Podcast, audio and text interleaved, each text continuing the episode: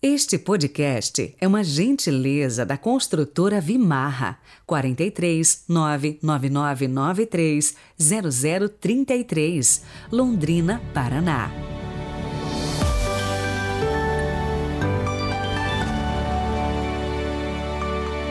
Olá, bom dia, sejam muito bem-vindos a esta segunda-feira, 3 de outubro de 2022. O Brasil e o mundo está em festa porque a igreja se veste de vermelho para celebrar os santos André de Soveral, Ambrósio Francisco, presbíteros e demais companheiros mártires. São chamados protomártires do Brasil e tudo aconteceu no Rio Grande do Norte. Se tem algum ouvinte de Natal ou do Rio Grande do Norte, se manifeste aí, por favor, para me dizer se você conhece este santuário. Rezemos.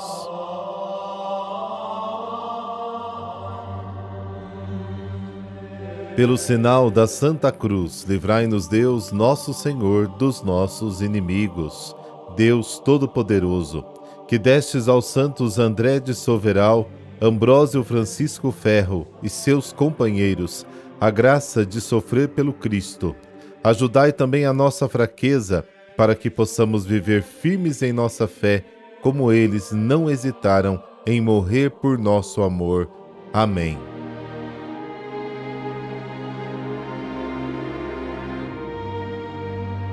Lucas, capítulo 10, versículos de 25 a 37. O Senhor esteja convosco, Ele está no meio de nós. Proclamação do Evangelho de Jesus Cristo segundo Lucas. Glória a vós, Senhor. Naquele tempo, um mestre da lei se levantou e, querendo pôr Jesus em dificuldade, perguntou: Mestre, que devo fazer para receber em herança a vida eterna? Jesus lhe disse: O que está escrito na lei? Como lês? Ele então respondeu: Amarás o Senhor teu Deus de todo o teu coração e com toda a tua alma, com toda a tua força e com toda a tua inteligência, e ao teu próximo como a ti mesmo. Jesus lhe disse: Tu respondeste corretamente, faze isso e viverás. Ele, porém, querendo justificar-se, disse a Jesus: E quem é o meu próximo? Jesus respondeu: Certo homem descia de Jerusalém para Jericó e caiu nas mãos de assaltantes. Estes arrancaram-lhe tudo, espancaram-no e foram-se embora, deixando-o quase morto. Por acaso um sacerdote estava descendo por aquele caminho quando viu o homem, seguiu adiante pelo outro lado. O mesmo aconteceu com um levita. Chegou ao lugar, viu o homem e seguiu adiante pelo outro lado. Mais um samaritano que estava viajando chegou perto dele, viu e sentiu compaixão. Aproximou-se dele e fez curativos, derramando óleo e vinho nas feridas. Depois colocou o homem em seu próprio animal e levou-o numa pensão onde cuidou dele. No dia seguinte, pegou duas moedas de prata e entregou-as ao dono da pensão, recomendando: Toma conta dele. Quando eu voltar, vou pagar o que tiveres gasto a mais. E Jesus perguntou: Na tua opinião, qual dos três foi o próximo do homem que caiu nas mãos dos assaltantes? Ele respondeu: Aquele que usou de misericórdia para com ele.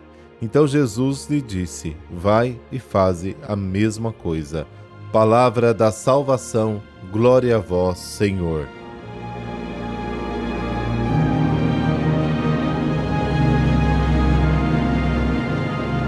O Evangelho de hoje apresenta a parábola do bom samaritano. Meditar uma parábola é o mesmo que aprofundar a vida, descobrir nela os apelos de Deus. Ao descrever a longa viagem de Jesus a Jerusalém, que vai de Lucas capítulo 9 até o capítulo 19, ele ajuda as comunidades a compreender melhor o que consiste a boa nova do reino.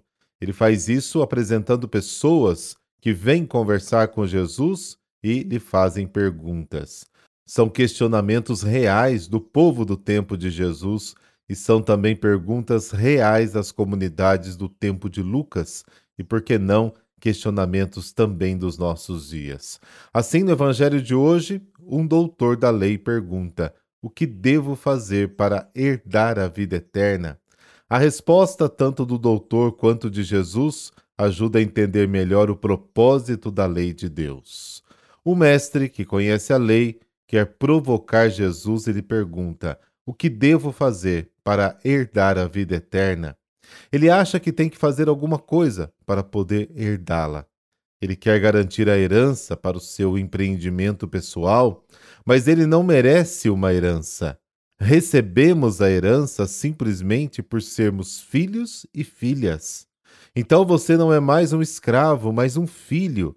E se você é filho, também é herdeiro pela vontade de Deus. Gálatas capítulo 4. Como filhos e filhas, não podemos fazer absolutamente nada para merecer a herança. Podemos sim, sabe o que? É perdê-la. Jesus responde com uma nova pergunta: O que diz a lei? O doutor responde corretamente, combinando duas frases da lei. Ele diz: Amarás o Senhor teu Deus de todo o teu coração, de toda a tua alma, de todas as tuas forças e de todo o teu entendimento, e ao teu próximo como a ti mesmo. Esta frase vem de duas passagens bíblicas, Deuteronômio capítulo 6, versículo 5 e Levítico capítulo 19, versículo 18.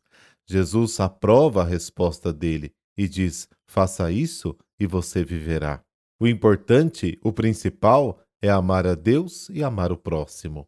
O próximo é a revelação de Deus para mim para isso, devo também amar o próximo com todo o meu coração, com toda a minha alma e com todas as minhas forças e com toda a minha mente. Querendo se justificar, o doutor pergunta: E quem é o meu próximo, o meu vizinho? Ele quer saber em qual próximo Deus vem a mim, ou seja, quem é a pessoa ao meu lado que é a revelação de Deus para mim. Para os judeus, o termo vizinho, o próximo, estava relacionado ao clã. Ele ela, que não pertencia ao clã, não era vizinho. Segundo Deuteronômio, eles podiam explorar o estranho, mas nunca o próximo. Deuteronômio capítulo 15. A proximidade era baseada em laços de raça e sangue. Jesus tem outro modo de ver. Ele conta então a parábola do bom samaritano. Entre Jerusalém e Jericó fica o deserto de Judá refúgio de desordeiros, marginalizados, assaltantes. Jesus conta um fato real que teria acontecido não uma, mas muitas vezes. Um homem desceu de Jerusalém para Jericó, encontrou ladrões que o despojaram, espancaram-no e depois foram embora, deixando-o quase morto. Por acaso passa um sacerdote e logo depois um levita, eles são oficiais do templo, da religião oficial, os dois viram o caído, mas passaram adiante. Eles não fizeram absolutamente nada. Por que não fizeram nada? Jesus não diz. Vamos usar um pouco da nossa imaginação. Deve ter acontecido muitas vezes, como no tempo de Jesus, como no tempo de Lucas, também acontece hoje. Pode ser também que o sacerdote o levita tivesse uma justificativa. Ele não é o meu próximo, ou ele é impuro, e se eu tocá-lo eu também permaneço impuro? Logo depois passa um samaritano que viajava. Veja, ele se comove de compaixão, ele se aproxima, cura as feridas, coloca o homem em seu cavalo, leva-o para a pousada próxima, cuida dele durante a noite e no dia seguinte dá dois denários ao dono da pousada, o salário de dez dias, e ainda lhe diz: Cuide dele, e o que você gastar a mais, eu te devolvo na minha volta. É uma ação concreta e eficiente. É ação progressiva. Chegar, ver, ficar comovido pela compaixão, aproximar-se, agir. A parábola diz um samaritano que estava em viagem. Jesus também estava em viagem para Jerusalém. Jesus é o bom samaritano. As comunidades devem ser o bom samaritano. A princípio, o doutor pergunta: Quem é o meu próximo? Por trás da pergunta estava a preocupação com ele. Ele queria saber: Deus me manda amar a quem?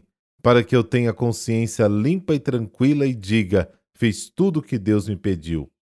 Jesus faz outra pergunta: Qual desses três você acha que foi o próximo? Daquele que se deparou com os bandidos. A condição de próximo não depende de raça, parentesco, simpatia, proximidade religião. A humanidade não se divide em vizinho e não vizinho. Saber quem é o nosso próximo depende de nós. Chegar, ver, ser comovido pela compaixão e aproximar-se. Se você se aproximar, o outro se torna seu próximo. Depende de você, depende de mim, depende de nós e não do outro. Jesus derruba tudo e tira do doutor a certeza que ele poderia advir da lei. A palavra samaritano vem de Samaria, capital do reino de Israel no norte. Após a morte de Salomão, as dez tribos do norte se separaram do reino de Judá no sul e formaram um reino independente. Isso está lá em 1 Reis, capítulo 12. O reino do norte sobreviveu por cerca de 200 anos. Em 722, seu território foi invadido pela Síria. Grande parte da sua população foi deportada, segundo Reis capítulo 17, e pessoas de outros povos vieram para Samaria. Havia uma mistura de raças e religiões, da qual nasceram os samaritanos. Os judeus do sul desprezavam os samaritanos, considerando-os infiéis e adoradores de falsos deuses. Havia muitos preconceitos contra os samaritanos. Eles foram desaprovados. Dizia-se deles que tinham uma doutrina errônea e que não faziam parte do povo de Deus. Alguns chegaram a dizer que ser samaritano era coisa do diabo. João capítulo 8, versículo 48. Muito provavelmente, a causa desse ódio não era apenas uma questão de raça e religião. Era também um problema político-econômico ligado à posse da terra. Essa rivalidade persistiu mesmo no tempo de Jesus. Mas Jesus coloca os samaritanos como modelo e exemplo para os outros.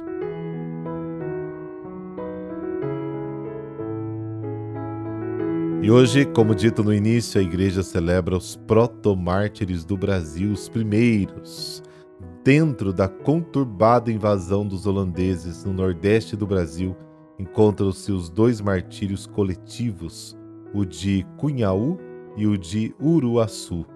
Esses martírios aconteceram no ano de 1645, sendo que Padre André de Soveral e Domingos de Carvalho foram mártires em Cunhaú e Padre Ambrósio Francisco Ferro e Mateus Moreira em Uruaçu, dentre outros. Essa data tem grande importância por serem os primeiros mártires reconhecidos pela Igreja em território brasileiro. O martírio é sempre recordado com amor e honra, porque é sinal de uma fé que vai até o extremo de dar a vida por Jesus. No engenho de Cunhaú, principal polo econômico da capitania do Rio Grande, atual estado do Rio Grande do Norte, existia uma pequena e fervorosa comunidade composta por mais ou menos 70 pessoas, sob os cuidados do padre André de Soveral.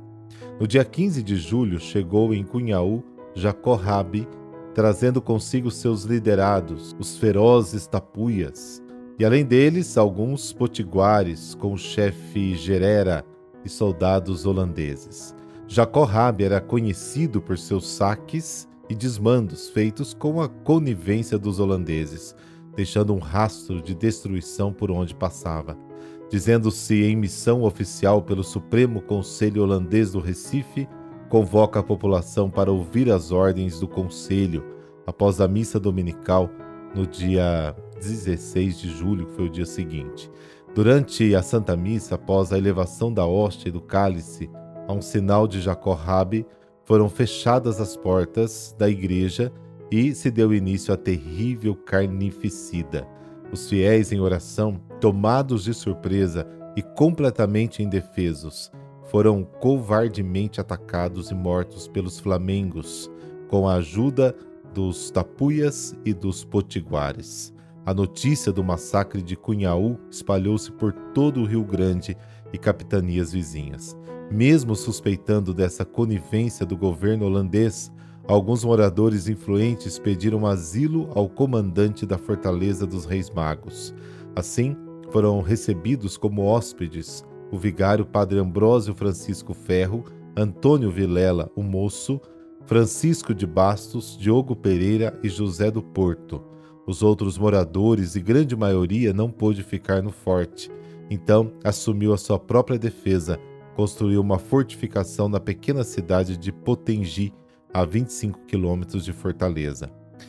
Enquanto isso, Jacó Rabi prosseguia com seus crimes. Após passar por várias localidades do Rio Grande e da Paraíba, Rabi foi então a Potengi e encontrou a heróica resistência armada dos fortificados. Como sabiam que ele mandara matar os inocentes de Cunhaú, resistiram mais que puderam por 16 dias, até que chegaram duas peças de artilharia vindas de Fortaleza dos Reis Magos não tinham como enfrentá-las. Depuseram as armas entregaram-se nas mãos de Deus.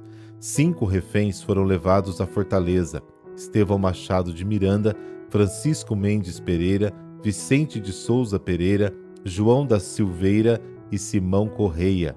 Desse modo, os moradores do Rio Grande ficaram em dois grupos: doze na fortaleza e o restante sob custódia em Potengi.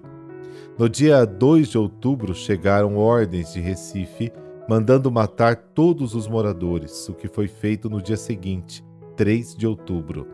Os holandeses decidiram eliminar primeiro os 12 da fortaleza, por serem pessoas influentes, servindo de exemplo o vigário, um escabino, um rico proprietário. Foram embarcados e levados rio acima para o porto de Uruaçu. Lá o chefe indígena potiguar Antônio Paraopaba e um pelotão armado de 200 índios, seus comandados, esperavam por eles. Repetiram-se então as piores atrocidades e barbáries que os próprios cronistas da época sentiram pejo em contá-las, porque atentavam às leis da moral e da modéstia. Um deles, Mateus Moreira, Estando ainda vivo, foi-lhe arrancado o coração pelas costas, mas ele ainda teve forças para proclamar a sua fé na Eucaristia, dizendo: Louvado seja o Santíssimo Sacramento. De acordo com os relatos históricos, os invasores holandeses ofereceram aos fiéis católicos a opção de conversão ao calvinismo, mas eles escolheram o martírio. Foram dezenas de mortos nos dois episódios, mas apenas 30 tiveram processo de beatificação aberto em maio de 1988. No dia 5 de março de 2000, na Praça de São Pedro, no Vaticano, o Papa João Paulo II beatificou os 30 protomártires brasileiros, sendo dois sacerdotes e 28 leigos beatificados. No dia 15 de outubro de 2017, aconteceu a canonização dos primeiros mártires do Brasil, esse processo canônico ocorreu por meio do decreto papal chamado de canonização equipolente, que é marcada por três requisitos: a prova da antiguidade, a constância do culto ao candidato a santo, o atestado histórico de sua fé católica e de suas virtudes, e a fama de milagres intermediados pelo candidato a santo. Na cerimônia, o Papa Francisco ressaltou alguns aspectos. Os santos canonizados hoje, sobretudo os numerosos mártires, indicam-nos esta estrada. Eles não disseram sim ao amor com palavras e por um certo tempo, mas com a vida e até o fim. O seu hábito diário foi o amor de Jesus, aquele amor louco que nos amou até o fim, que deixou o seu perdão e as suas vestes a quem o crucificava. Também nós recebemos no batismo a veste branca, o vestido nupcial para Deus. Este foi um trecho da homilia no dia da celebração. Por intercessão dos proto-mártires do Brasil, dessa bênção de Deus Todo-Poderoso, Pai, Filho, Espírito Santo. Amém. Excelente terça para você.